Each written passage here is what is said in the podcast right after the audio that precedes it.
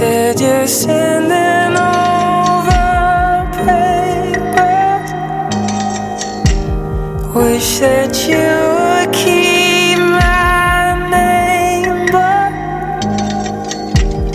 don't know.